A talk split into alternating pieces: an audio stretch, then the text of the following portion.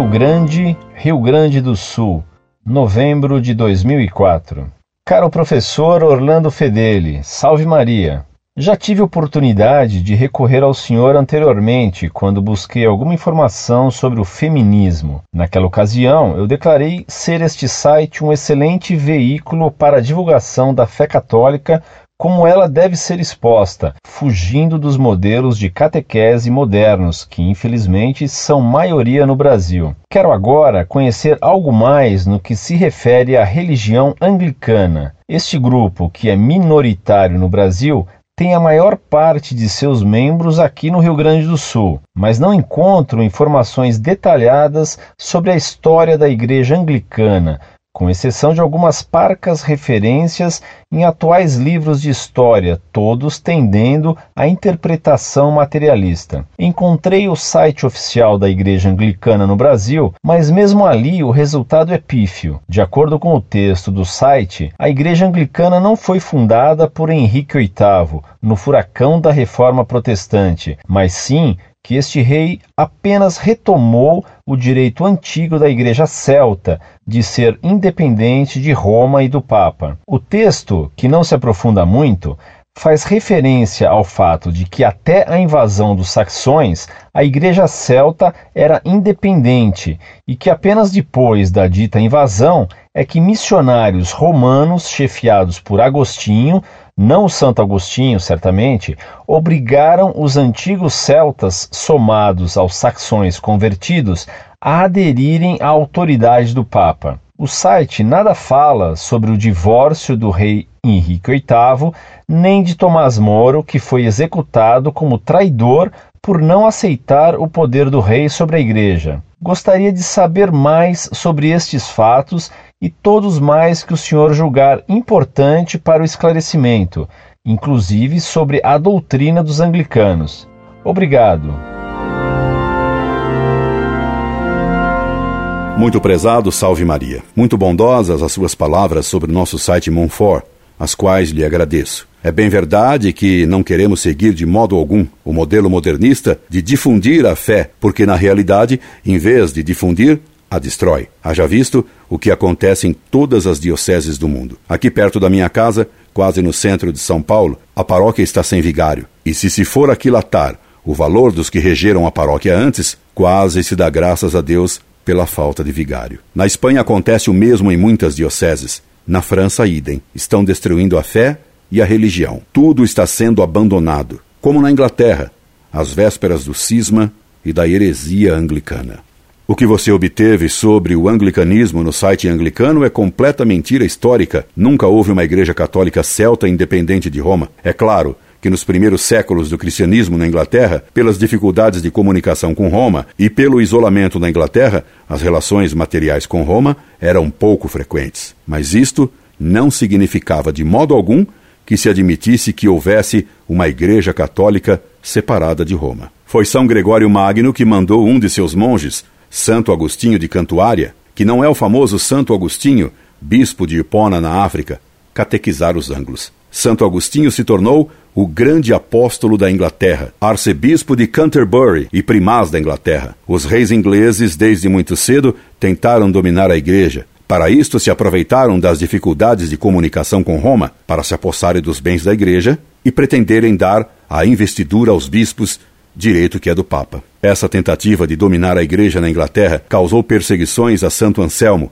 assim como o assassinato de São Thomas Becket, ambos arcebispos de Cantuária. São Tomás Becket sofreu um exílio durante anos para não ceder às pretensões regalistas do rei Henrique II. Quando o próprio Papa Alexandre III cedeu às intrigas do rei, São Tomás Becket teve que voltar à Inglaterra, sabendo que o rei o mataria. E foi o que aconteceu. São Thomas Becket foi assassinado na própria Cátedra de Canterbury. Foi martirizado por defender os direitos do Papa e as imunidades da Igreja frente às pretensões absolutistas do rei Henrique II da dinastia Plantagêneta. Isso foi no século XII. As tendências regalistas dos reis da Inglaterra prosseguiram. A decadência do poder papal cresceu a partir do século XIV, quando os reis da França forçaram os papas a residirem em Avignon, Inglaterra e Alemanha passaram a ver o Papa como um mero capelão do rei da França e não mais como juiz imparcial entre as nações da cristandade. Este foi um dos motivos que auxiliaram a Alemanha e a Inglaterra a caírem na heresia e no cisma pela reforma no século XVI.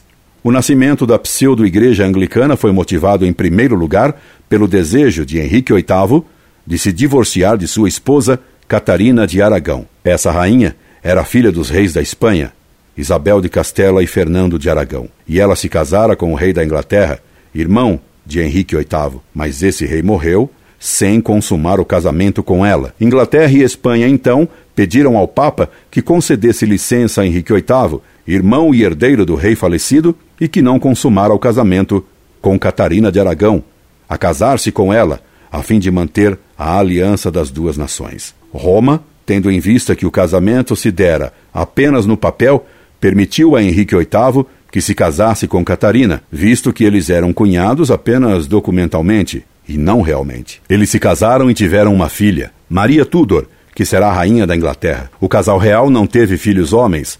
A rainha Catarina, tendo sofrido várias perdas de gestação por aborto involuntário, é claro. Depois de quase 30 anos de matrimônio, Henrique VIII se apaixonou por uma mulher leviana e protestante, Ana Bolenha, e pretendeu anular seu casamento com Catarina de Aragão porque ela seria sua cunhada. Para isto, ele pediu ao Papa que anulasse o seu casamento, assim como a licença que ele pedira a Roma, e que Roma dera para casar-se com Catarina de Aragão. O Papa negou a Henrique VIII a nulidade do seu casamento com Catarina, reafirmando que o casamento fora legítimo. Como o Papa não cedeu nem a subornos, nem a ameaças, o rei Henrique VIII proclamou-se chefe supremo da Igreja na Inglaterra. Concedeu a si mesmo o divórcio e a licença para casar-se com Ana Bolenha, de cuja mãe ele fora amante. Casou-se com Ana Bolenha e foi excomungado por sua rebeldia contra Roma por assumir a chefia da igreja na Inglaterra. Forçou todo o episcopado inglês a apoiá-lo. Só o bispo de Exeter, João Fisher,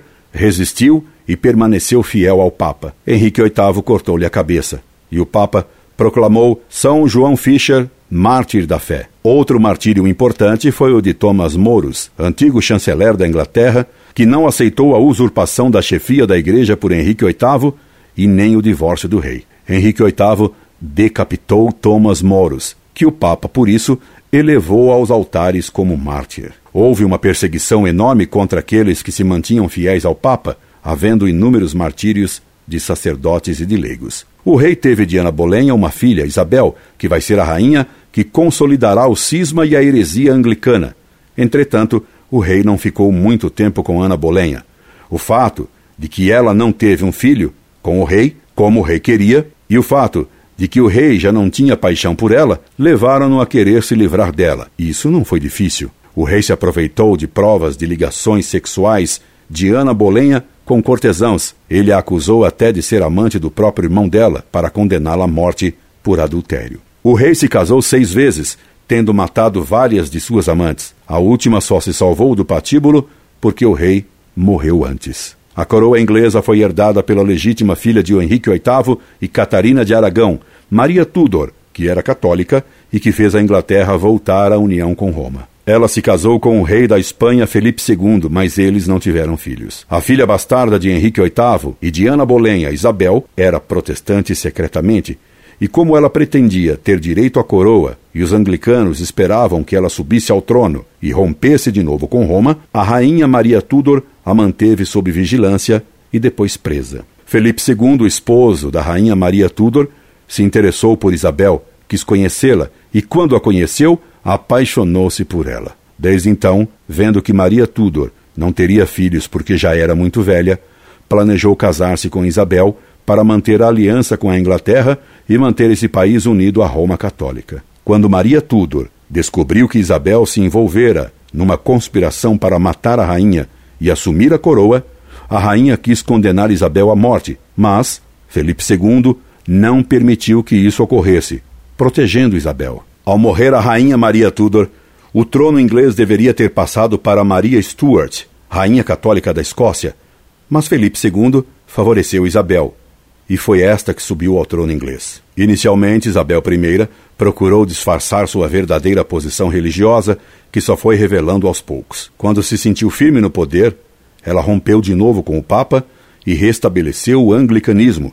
Foi ela a verdadeira consolidadora da religião anglicana. Quando o Papa tomou conhecimento dessa traição, excomungou Isabel como herege. Felipe II procurou impedir, e durante certo tempo conseguiu fazer isso. Que a notícia da excomunhão chegasse na Inglaterra, colocando a frota espanhola guardando o Canal da Mancha para impedir que qualquer navio levasse o decreto de excomunhão para a Inglaterra. Ele fez pior. Procurou casar-se com Isabel, chegando a fazer o seu embaixador dizer a ela que, por amor dela, ele seria capaz de renunciar à religião. Tudo isso pode ser lido no livro de William Thomas Walsh, Filipe II. Graças a Deus, esse plano de casamento de Filipe II com Isabel I falhou. Isabel nunca se casou. Passou a história inglesa com o epíteto de a Rainha Virgem, apesar de ter tido onze amantes. Ela era feiticeira e favoreceu a pirataria, tornando-se participante dos lucros dos piratas ingleses. Ela perseguiu os católicos de modo brutal. Prendeu e matou sua prima Maria Stuart.